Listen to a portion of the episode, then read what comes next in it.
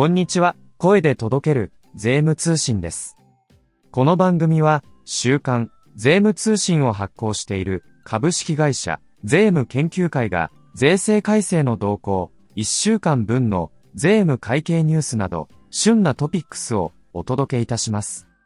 今週のナレーションは、音声合成エンジンでテキストを読み上げる、私税研ポリーが担当いたします。ここで、アプリでお聞きの方へのお知らせです。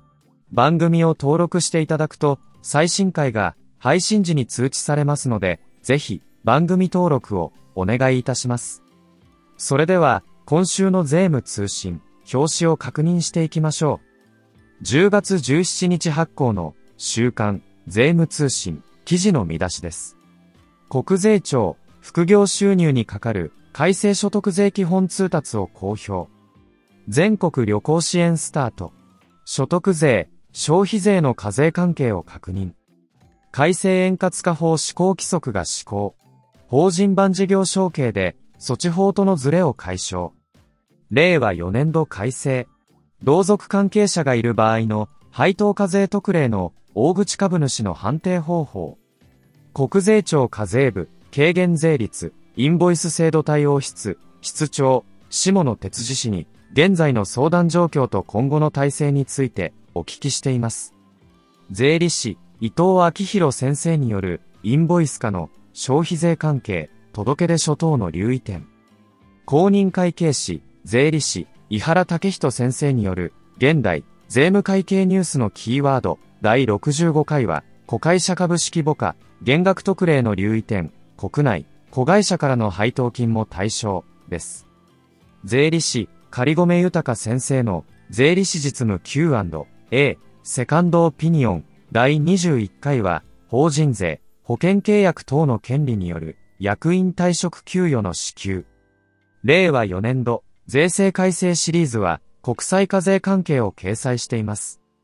税理士、分け光先生による、税務相談、消費税は、たまたま、多額の有価証券の譲渡があった場合の、課税売上割合に準ずる、割合の承認。今週号のショーウィンドウは、青色申告の65万円控除と、届け出書。台風被害と、所得税の軽減措置、です。それでは、展望欄も確認していきましょう。国税庁、副業収入にかかる、改正所得税基本通達で、事業所得の該当性示す。国税庁は、10月7日、副業収入の所得区分にかかる、改正所得税基本通達を公表しました。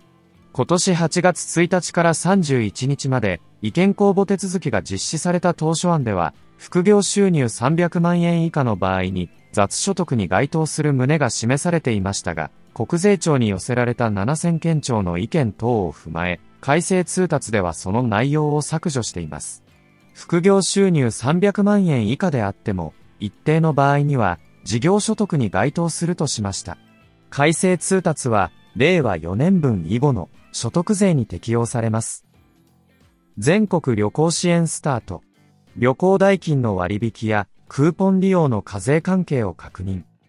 政府の観光需要喚起策、全国旅行支援が10月11日、全国で始まりました。東京都のみ、10月20日からの開始です。12月下旬まで、旅行代金の割引率は40%で、交通付き旅行商品は8000円、それ以外は5000円を上限に補助されます。合わせて、平日は3000円、休日は1000円分のクーポン券も付与されます。個人が利用する場合の所得区分や、従業員等が出張で利用する場合の課税関係が気になるところですが、基本的に政府が2年前に実施した GoTo トラベル事業と同様の取り扱いになるということです。令和4年度改正。配当課税特例の大口株主の判定にかかる同族関係者の適否。